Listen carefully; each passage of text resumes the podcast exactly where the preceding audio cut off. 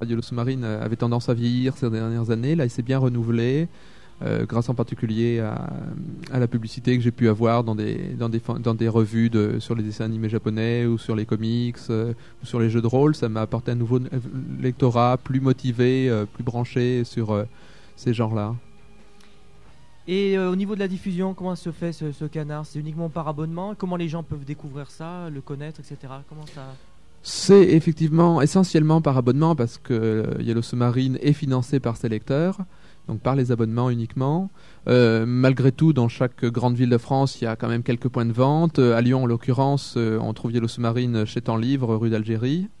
Qui vend également à Sea Dragon, pour la petite anecdote, et Harmonie. Absolument. Un petit bonjour au passage. Et donc, ça pour le lectorat. Et je, voudrais, je voulais te poser également une question. Comment, comment évolue Yellow Submarine dans le monde de, la, science-fiction? Comment ça se place? Est-ce que c'est très connu? Est-ce que c'est pas connu? Est-ce que c'est bah, comment ça se situe? Bah, tout à la fois, c'est très connu et pas forcément très très bien vu. C'est-à-dire que c'est très connu parce que bon, euh, c'est le plus ancien fanzine en France au niveau de la science-fiction, je veux dire. C'est euh, le fanzine le plus régulier puisqu'on paraît absolument tous les mois et même quelquefois euh, un peu plus rapidement que ça. Donc, et puis qu'on a le plus grand nombre de lecteurs par rapport aux autres euh, fanzines de, science-fiction. Malheureusement, on n'a pas forcément une très très bonne image dans les milieux hyper branchés de la science-fiction, du fait justement de, notre ouverture vers la fantasy, vers le dessin animé, euh, vers le, comics, qui n'occupe pourtant qu'une part euh, assez peu importante de la revue, mais les lecteurs de science-fiction sont assez intégristes dans leur goût souvent. Enfin, je veux dire, les lecteurs euh, hyper spécialisés du, milieu professionnel euh, ou semi-professionnel. Ouais, on, retrouve ça un petit peu dans tous les, les, genres euh, mineurs ou fermés, etc. on retrouve pareil au niveau de, du progressif, où on a aussi affaire souvent à des, idées un peu intégristes. Bon. Hein. oui, souvent les, souvent les genres ont tendance à, se protéger en se constituant en ghetto, effectivement, et donc sont un peu hostiles à l'ouverture. Et raconte-moi euh, brièvement ton, itinéraire. Euh, comment es-tu venu à la science-fiction? Comment es-tu venu à, au fanzina? Enfin, je sais pas si c'est le, terme. Euh, explique-nous un petit peu comment comment c'est. Est-ce que tu es tombé dans une marmite quand tu étais petit Comment ça s'est passé? Oh Oui, je suis certainement tombé dans une marmite quand j'étais petit parce que en fait, la science-fiction, c'est plus ou moins un de mes oncles qui m'a fait découvrir ça. Un, un, oncle qui est guère plus vieux que moi d'ailleurs et qui lisait déjà de la science-fiction. Puis bon, bah, fil en aiguille, je me suis mis à en lire de plus en plus. Quant au fanzina, ça s'est fait un peu par hasard avec des copains. Euh, il y a de nombreuses années, on a eu envie de créer un fanzine. Les copains, en l'occurrence, sont tous devenus des, presque tous devenus des, écrivains installés de science-fiction, puisque c'est Michel Pagel, Roland Wagner, des gens comme ça.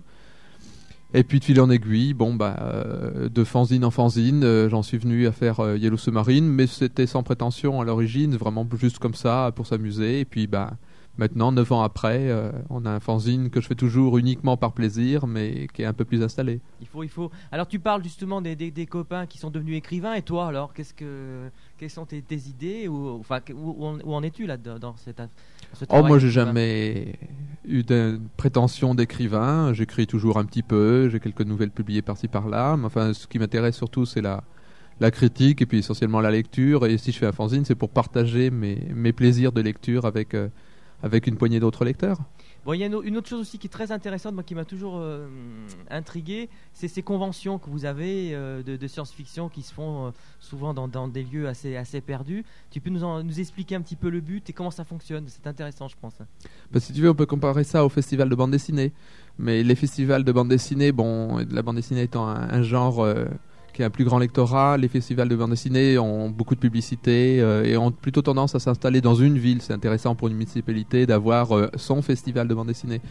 Alors que les festivals de science-fiction, les conventions, comme on appelle ça, d'après un mot anglo-saxon, euh, bougent de ville en ville, effectivement, d'année en année. cette année, c'était dans, dans, un petit village perdu du Var. L'an prochain, ça sera dans un petit village perdu au fin fond des Ardennes belges. c'est un côté touristique assez amusant. Malheureusement, c'est un côté très ghetto également. Vous êtes même parti au Canada, je crois. Hein. Il y a eu un, à Chicoutimi, je crois, il y a eu quelque chose. Effectivement, il y a eu un congrès de science-fiction il y a quelques années euh, au fin fond du, Moyen-Nord québécois. Et là, vous faites quoi pendant euh, Qu'est-ce qu'il y a? C'est quoi? C'est un espace euh, d'exposition, de réunion, d'entretien, de recherche? De, de, quoi ça cause tout ça? Tout à la fois. Essentiellement des conférences, des projections de films, des expositions de fanzines, ça c'est les conventions de science-fiction, c'est un petit peu le, marché aux fanzines annuel. Et puis des réunions conviviales entre les différents intervenants de la science-fiction et puis les lecteurs qui, qui, se déplacent dans ce genre de manifestation. Oui, alors qui c'est qui vient justement à ce, ce genre de... Est-ce qu'il y a uniquement les lecteurs, les, les, les, les, aficionados ou également il y a un contact avec euh, des gens qui n'y connaissent rien puis qui viennent comme ça? Que, Comment ça se répartit? Ça dépend de la municipalité qui accueille les, festivals de science-fiction. Je pense que le festival qui a lieu tous les deux ans à Roanne est très ouvert sur le public ainsi que sur le milieu scolaire. Par contre, les conventions nationales de science-fiction euh, sont plutôt... Euh, réservé malheureusement à un milieu d'aficionados, donc euh, c'est essentiellement tous les lecteurs de, des différents fanzines de science-fiction, plus tous les écrivains qui s'y réunissent. Ok André, on te remercie pour euh, ces petites précisions bien sympathiques. On marque une petite pause musicale, 10h59. Euh, et donc, le voici, oui, tout à l'heure, il y a eu une petite erreur de technique et de manipulation. C'était pas l'autre que vous avez entendu, mais Indigo. Indigo, un groupe autrichien qui s'intitulait euh, Kiri Eleison auparavant. Donc euh, Indigo, nouvel album euh, produit et enregistré par le claviériste Gérard Krampol. Donc voici l'Aude enfin et comme promis, l'Aude sur bande.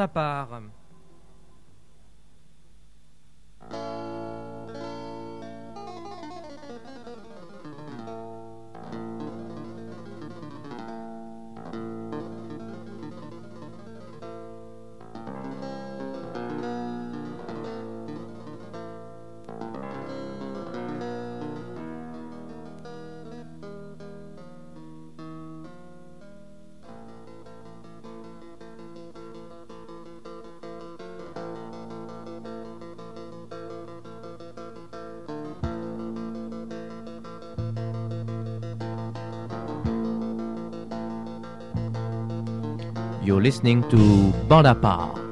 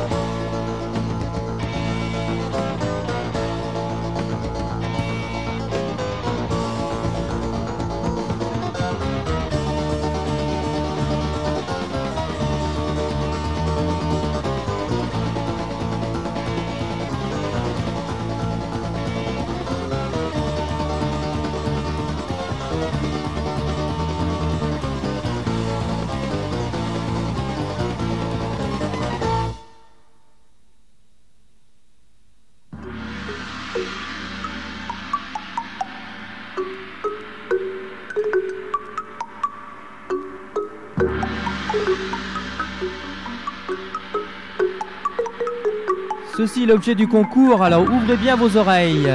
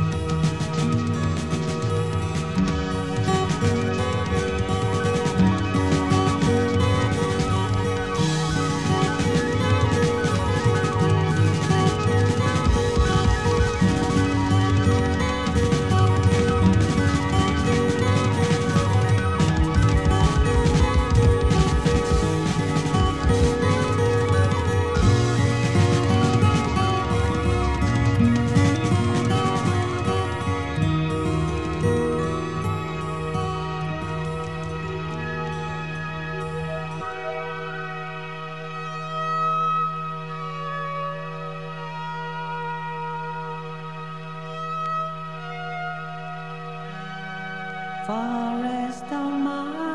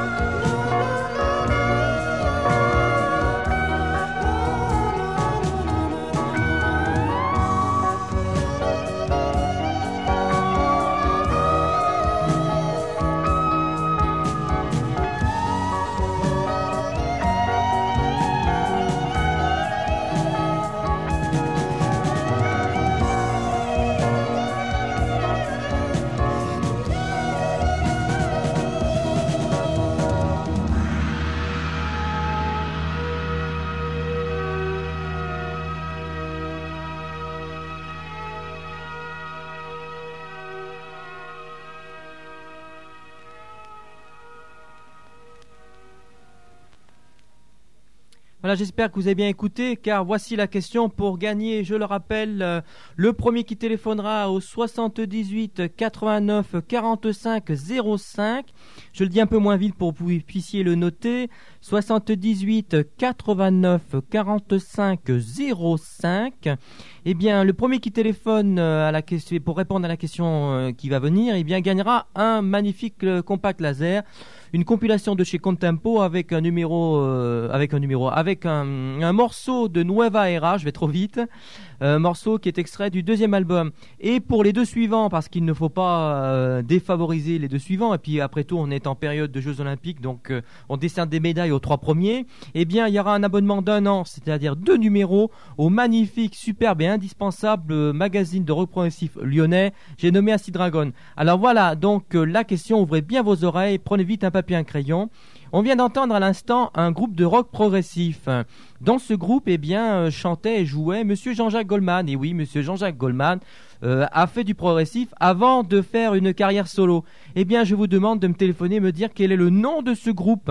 Quel est le nom de ce groupe français de rock progressif dans lequel Jean-Jacques Goldman jouait et chantait avant d'entamer sa la carrière solo que l'on connaît? 78 89 45 05 78 89 45 05 et en attendant les numéros de téléphone les coups de fil nombreux je l'espère à Belgan sur Bande à part l'émission du rock progressif.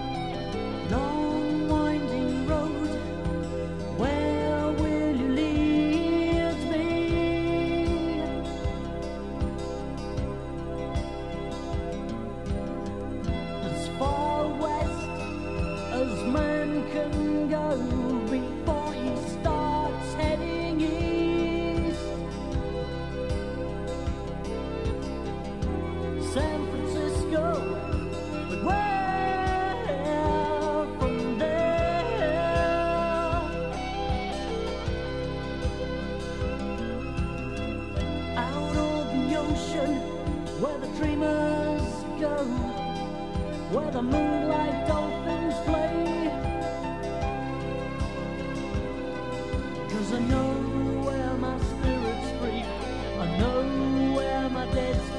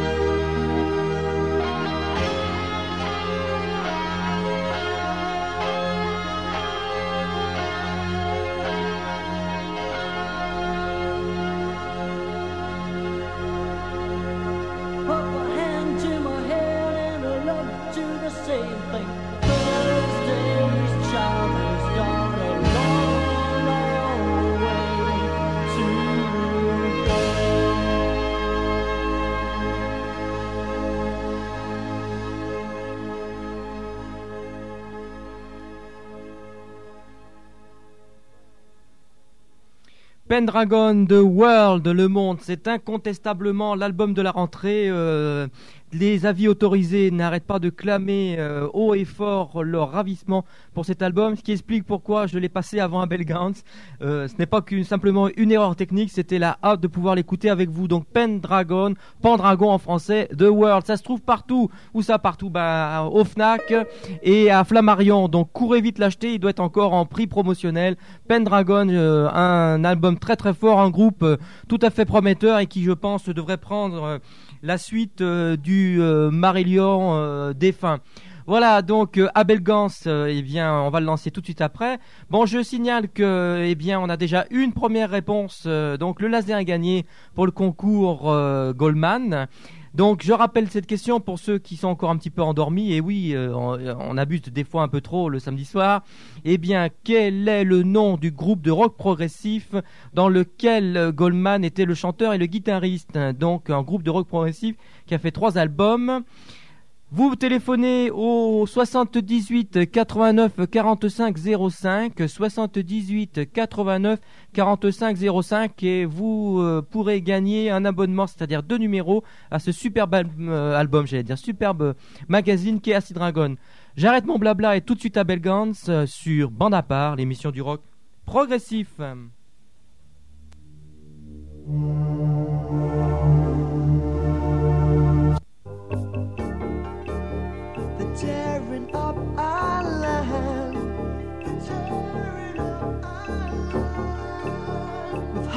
Relentless hand. Pushing us into the wilderness, which isn't theirs to view.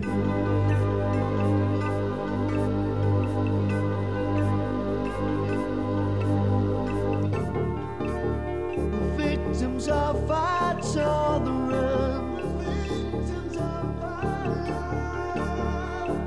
specialties of service.